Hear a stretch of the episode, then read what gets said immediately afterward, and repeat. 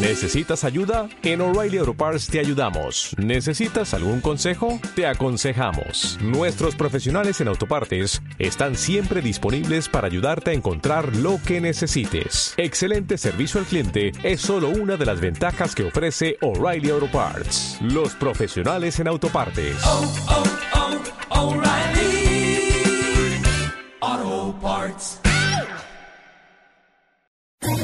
¿Quieres especular en la bolsa de la mano de un profesional? Operativadax.com. Recibe al momento en tu móvil las compras y ventas que realiza Alberto Iturralde sobre el índice DAX. Nunca ha sido tan sencillo ganar en bolsa. Operativadax.com. Capital, la bolsa y la vida. Con Luis Vicente Muñoz.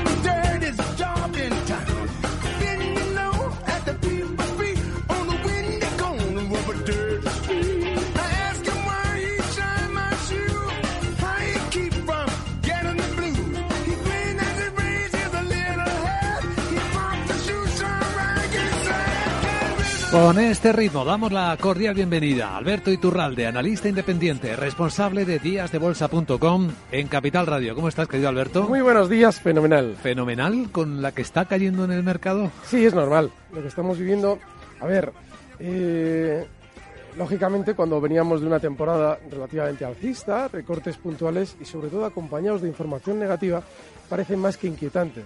Sin embargo, hay que entender que las subidas, una vez que inician, se iniciaban en enero con una velocidad enorme sin que entendiéramos por qué, poco a poco se tienen que ir ralentizando. Y en realidad lo que estamos viviendo, más que probablemente un giro a la baja, sea una ralentizador, ralentización para estar laterales durante tiempo. ¿Por qué? Porque si os fijáis, cuando ya vemos algo de recorte, salen ya a decirnos que las cosas están mal. Mm. Hoy tenemos una especie de cuerpo de, fíjate cómo están las cosas, no hemos recortado nada.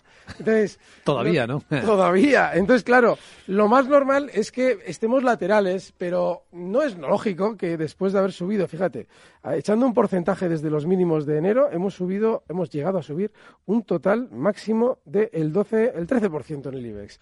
No es normal que lo negativo y las razones para vender nos las den con un 12% de beneficio. No, lo normal es que ahora mismo, si vamos a continuar subiendo algo más, nos digan que eso está, la cosa está malita y continuemos con una cierto, un cierto movimiento lateral, con un poquito más de subida, pero mucho más lento de lo que hemos vivido hasta ahora. Bueno, he de anunciar por adelantado, aunque algunas personas ya lo saben a través de redes sociales, que estamos preparando un evento sensacional en Bilbao en la ciudad de Alberto Iturralde para el día 20, para el próximo 20 eh, de marzo. Eso es. Que es, eh, miércoles. es miércoles, ¿no? A la una de la tarde, Alberto Iturralde va a abrir, va a ser la primera figura de un día dedicado a la inversión, en la que va a haber luego gestores, expertos en, de fondos, va a haber gente especialista en la inversión. Pero Alberto Iturralde va a abrir la jornada a la una de la tarde con un título de una ponencia que, bueno, ya solo decirlo, cómo nos engañan a los inversores está generando un enorme interés. Sí, además eh, es, un, es una cita, bueno, yo os agradezco un montón que hayáis elegido Bilbao para, para esta cita y, y sí, es una excusa fantástica para ahondar un poquito más en todas esas estrategias que se utilizan para engañar al inversor y sobre todo pues el intentar que todos los que vayan, tanto a ese mediodía como a la tarde, en el tema más eh, de, fondos, más eh, distinto a lo que vamos a hablar, eh, salgan con un aprendizaje de bolsa lo máximo posible. Así es que vamos a intentar aprovechar el tiempo al máximo. Al máximo, a la una de la tarde. Y para quien quiera apuntarse, quien esté en Bilbao, tenemos muchos amigos y amigas en Bilbao, pues eh, la información está en nuestra web, en capitalradio.es y eh, para apuntarse hay que hacerlo en eventos capitalradio.es o por teléfono nos pueden llamar también en cualquier momento. Ahora no vamos a perder tiempo porque hay un montón de preguntas. Hay oyentes que tienen suerte de ver también la pantalla de Alberto Iturralde porque estamos eh, transmitiéndolo por streaming en Twitter, en Periscope. Capital, arroba Capital Radio B. ¿Qué ibas a decir, Alberto? Nada. Ah, nada. Nada. ¿Y qué, qué habías puesto en la imagen? ¿Qué gráfico habías puesto en la imagen? Sí, para tenemos empezar? el del IBEX aquí El mismo. IBEX. Sí, y realmente ahí se ve cómo efectivamente se ha producido esa subida durante estos últimos dos, tres meses. Hemos llegado a una zona, si alguien puede echar un vistacillo al archivo de Periscope luego, si lo está viendo ahora lo va a ver enseguida. Hemos llegado a una zona de soporte en el pasado. Este, este nivel 9350, allá por el mes de eh, marzo del 18, servía de apoyo. Sin embargo, hay un dato muy importante. Cuando la subida se ha producido con la velocidad que se inició en enero, no es normal que justo se frene al llegar al soporte. Lo normal es que el precio, en este caso el del IBEX, el índice, se adentre un poquito más y más si tenemos en cuenta que tiene en toda esa zona 9.350 y ligeramente por encima una acumulación también de soportes que seguramente frenará el precio con más eficacia. Si echamos el gráfico hacia atrás, lo voy a limpiar un poquito, también se ve como en esa zona 9.400, un poquito por encima de los 9.350, en el pasado también frenaba caídas y es una zona, una excusa fantástica para probablemente ver un poquito más de subida. Lo importante es que ya no es buen momento y esa es la clave. Pero claro, el que ha estado eh, hace unas dos, tres semanas, Powell nos decía que la cosa estaba muy malita, ¿no? Bueno, pues ese era el momento en el que explicábamos. Si había dudas, lo que nos está queriendo decir Powell es que el mercado todavía va a tener un tirón más, y lo ha tenido. Sí. Ahora ya tenemos eh, en el horizonte la solución de los problemas con China. Donald Trump nos dijo el 26 de enero que la iba a reabrir la eh, administración americana, pero no hemos vuelto a oír de nuevo hablar sobre ese plazo que él había puesto de que en tres semanas se volvería a cerrar no se ha vuelto a ir a hablar absolutamente nada de eso. Es decir, que no hay ahora mismo un sentimiento negativo en el mercado. Pero, ojo, si cada vez que recortamos un poco vemos noticias negativas, lo normal es que todavía no nos descolguemos. Vamos a escuchar, está al teléfono Jesús en Parla. Hola Jesús, buenos días. Buenos días y muchas gracias por llamarme. Quería preguntarle al señor Iturralde, ayer compré, creo que equivocadamente, Bankia a 266 y quisiera que me dijera si veo posibilidades, yo soy cortoplacista, he hablado de otras veces con él, eh, de recuperar ese precio en corto plazo y si él me dice que me salga del valor, me salgo y dónde podría entrar. También me gustaría preguntarle, me está gustando técnica reunida, por si acaso salgo de aquí, ¿qué me aconseja él? Eh, nada más y muchas gracias por sus aciertos, que son muchos. Gra- gracias Jesús. Bueno, pues teléfono, la confianza. Yo no le voy a decir que salga o que entre. De hecho, en ningún momento yo habría entrado. Pero sí hay algo muy importante de tres bancos concretos, del Sabadell, de CaixaBank y de Bankia. Hace unas semanas, cuando en el Sabadell, que era el más dramático de los bancos y el que había hecho mayor caída durante eh, las Navidades, eh, llegaba a zonas de 0,86, 0,87, explicábamos algo muy importante. Explicábamos gráficamente cuál era su inmensa resistencia en un euro y aunque pareciera increíble, comentábamos que lo normal es que rebotara hasta un euro. Lo ha hecho al milímetro. Y explicábamos que no había que intentar aprovecharlo. ¿Por qué? Porque son bancos, son valores tremendamente bajistas y estoy haciendo un comentario genérico para los tres. Entonces, valores que no han tenido, como en el caso de CaixaBank, que es una excepción eh, de los tres, tanta caída como deberían haber tenido, y es un valor en sí mismo muy rápido, entrar compradores para quedarte enganchado sí o sí. Bankia, que es el valor de nuestro oyente, no engaña a nadie. Es un valor que ha tenido trampas por todas partes cuando nos decían que igual se fusionaban con el BBV justo antes de descolgarse a la baja, ha tenido un proceso bajista muchísimo más prolongado, no hay ninguna razón para entrar. El oyente ha entrado al vuelo, ha dicho en 2.66. Si miramos qué es lo que pasaba en 2.66, no hay absolutamente nada que nos deba hacer comprar en 2.66. Luego yo no estaría, no es un problema de si existen posibilidades de que rebote, porque existir, eh, por, por, dicho así, Claro que existir existen. El problema está en que ahora mismo con la velocidad de caída que tiene y sin noticias negativas en la mesa por parte del banco y sin un giro al alza dibujado, existen muy pocas probabilidades de que ese rebote se produzca. Con lo cual, yo lo digo siempre, cuando una operación se me va de las manos, me salgo. En el WhatsApp 687-050-600. Hola, buenos días. Mi nombre es Jorge Mateo y les llamo desde Zaragoza. Me gustaría saber su opinión acerca de la empresa Tesla, puesto que recientemente se ha pegado un gran batacazo en bolsa y si cree que es buen momento para entrar. Muchas gracias y enhorabuena por el programa. Es todo un placer escucharles. Vale. Tesla. Hay algo muy importante sobre Tesla. Y es que últimamente, con aquello de que Elon Musk sale un día sí y otro también en las noticias, sobre todo además intentando demostrarnos su indignación con cómo funciona la bolsa cuando él se está beneficiando de ello. Y eso está generando un interés eh, probablemente injustificado. ¿Por qué? Porque Tesla lleva desde el año 17 realizando un movimiento lateral en el que la parte inferior está en zonas de 250 y la superior en zonas de 380. Lo estoy marcando aquí para que se vea. Ese movimiento lateral lo último que nos debe hacer es dramatizar qué sucede en el valor durante dos tres semanas. Mm. Se ha pegado un batacazo. Sí, sí. No, no. Batacazo es lo que se ha dado el Sabadell. Tesla sigue haciendo su gran movimiento lateral y se está acercando a la zona de mínimos.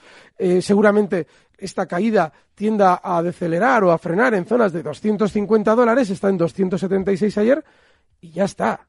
No un gran batacazo. Lo que, eh, ¿Por qué estoy eh, haciendo hincapié en ese dramatismo que de alguna manera demostraba la pregunta del oyente? Porque lo que está evidenciando es que nuestro oyente ha hecho algo que es muy humano, pero normalmente poco rentable, que es cuando no hay nada en un valor, acercar el gráfico. Como oímos hablar de Tesla, en tal o en cual sentido, porque si liberan patentes, porque si van a construir el cojo cohete, lo que sea, eh, los de SpaceX, me da lo mismo. A lo que vamos es a que, al final, como no hay nada en el valor, tendemos a acercar el gráfico para ver algo. Y eh, nos da la sensación de que una caída del 3-4% en Tesla, que es un valor de filosofía Nasdaq, es un mundo. Y no, no es absolutamente nada. Aléjense de valores laterales como Tesla. Lo último es que iban a presentar el modelo, el Model Y, pero no sé dónde, dónde iban a fabricarlo todavía. Voy a responder una por Periscope a, a Edgar. Em, pregunta por Ecentis, a corto, que cómo lo verías. ¡Qué tras horror! tras la corrección de los resultados 2018. Pues muy mal. Pero es que el problema de. Ay, mira, de verdad, hay el 70% de valores de la bolsa española se descartan solo mirando lo que han hecho en los últimos años. Vamos a ver, Edentis, ¿qué nos ha hecho en los últimos años para ser un valor súper interesante? Bueno, pues nada, ni más ni menos que una caída. Esto cuando era Bancid, cuando aquello. Desde el año. Y Radiotrónica llegó a ser. Antes. Sí, sí, sí, sí, cuando tú y yo éramos jóvenes. Bueno, pues en el año 98 llegó a cotizar en lo que serían ahora 56 euros tras contrasplits y descendió en muy poco tiempo hasta niveles de 1,92 para volver luego a subir hasta niveles de 29,30 euros y allí Tallada nos volvió a vender que el valor era maravilloso para volver a desplomarse hasta niveles ahora mismo de 0,49. Este valor llega, lleva siendo lateral desde el año 2011 que marcó ya mínimos en zonas de 0,38 y desde entonces solo ha hecho el gesto de levantar la cabeza para volver a tumbarla más, con lo cual no hay que estar en Ecentis, nos diga lo que nos diga. Está claro. Eh, Luis, eh, al teléfono en Lleida. En Lleida, ¿cómo estás, Luis? Buenos días. buenos días. Eh, mm, para empezar, muchas gracias por su información. Quisiera preguntar al señor Iturralde, mire, yo estoy en Agilent Technologic con plusvalías de un 15%, en Cisco System con un 6% y en Facebook con pérdidas del 8%. Eh, me gustaría me los analizara y, y que me dijera él lo que le parece de estos títulos. Muchas gracias. Muchas gracias. Si no he entendido mal, Agilent. Agilent Sí, sí, sí. Eh, muy tecnológicas las tres, eh, Sí, sí, Cisco Systems y Facebook. Vale, tengo las tres ya. Vamos a verlo. En el caso de Agilent es uno de esos precios que son alcistas, ahora está teniendo un cierto recorte como todo el mercado en general, pero ha superado durante las últimas semanas una zona de, un movimiento lateral que le tuvo eh, pero totalmente atrancado, por decirlo mal y pronto, durante un año. Todo el año 18 se desplazó durante, en un movimiento lateral eh, que englobaba el valor hasta la zona 75, desde los 60 por abajo, 75 por arriba, y ahora, una vez roto al alza, y lógicamente con los vaivenes propios de un valor Nasdaq, lo normal es que vaya poco a poco dirigiéndose a zonas superiores, es decir, yo no liquidaría esa posición. Ahora bien, hay un problema. Quien tiene un- una, una compra desde hace cierto tiempo, tiene que entender que el valor, el soporte más importante que tiene es la parte superior de ese movimiento lateral, la zona 75.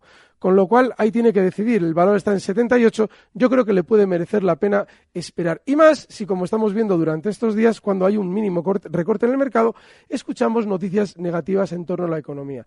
Cisco Sys- Systems es uno de esos valores también alcistas del mercado tecnológico americano y que seguramente durante los próximos meses funcionará bien. El problema lo tenemos de un modo muy similar al de Agilent. Y es ¿Te que de- parece? ¿Perdón? Que se parece. Sí, de manera, efectivamente, tienen un gráfico muy similar. Y es que el problema que tiene, como, el, como Agilen, es que lo lógico es que durante estos días también pueda tener algo de recorte. Con lo cual, a esa posición le puede colocar un stop justo en un hueco que realizaba hace dos semanas, en esa zona 50, cotiza ahora mismo en 51,29 y mientras tanto se puede estar. Facebook. Mm, a ver si aparece por aquí. Aquí está. Bueno, este valor tiene un problema y es que después del rebote que ha realizado durante los últimos meses, ha llegado a una zona que en el pasado sirvió para colocar grandes cantidades de títulos y lo fue en el año 18. Todo este recuadro que estoy marcando, si pueden los chicos de Periscope echarle un vistazo, verán que esta zona es una zona de que se suele llamar vulgarmente distribución. ¿Por qué? Porque una vez que ha llegado después de una gran subida y ha decelerado esa subida, ese movimiento alcista, hace una especie de giro a la baja para luego continuar al alza, pero en ese aparente giro a la baja lo más normal es que hayan colocado títulos y aunque posteriormente haya cotizado por encima, esos títulos que se han vendido siguen contabilizándose como vendidos ahí. Así es que lo normal es que Facebook vaya decelerando durante estos días eh, como resistencia o como objetivo alcista 174 dólares, casi lo que ha marcado durante estas sesiones, y como stop para el valor la zona 166 dólares. Pues ahí está el tercero analizado, Facebook, tras Cisco y tras Agilent Technologies. Eh, otra pregunta al WhatsApp. Buenos días, soy Santiago. Quería preguntarle al señor Iturralde por su visión actual en el DAX. Muchas gracias. ¿Cuál ha eh, dicho? El DAX, que siempre aparece en este consultorio. Sí, eh, hombre, es un poquito lo mismo que hemos comentado al respecto de los demás. Y es que lo normal es que ahora ya las subidas sean más lentas, con estos vaivenes que estamos viviendo ahora, pero no que se descuelgue a la baja. Necesitamos información realmente positiva y necesitamos que en las caídas no nos digan a las primeras de cambio que las cosas están mal, que es lo que estamos viviendo. Con lo cual, ahora lo normal es que el DAX pueda tener algo más de recorte desde los 11.450 donde está ahora mismo, pues hasta niveles de 11.350, 11.300 y en el tiempo no les debe extrañar que continúe subiendo más, hasta zonas de 11.750. Fíjense cómo el objetivo que dábamos hace unas semanas, esa zona 11.680 se ha cumplido al punto como máximo.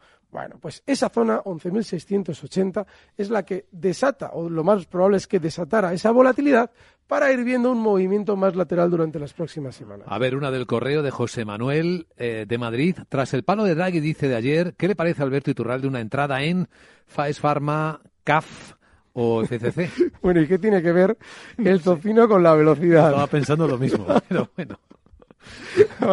pues mal. En Faes Pharma mal, pero es que en Faes Pharma me parece mal siempre.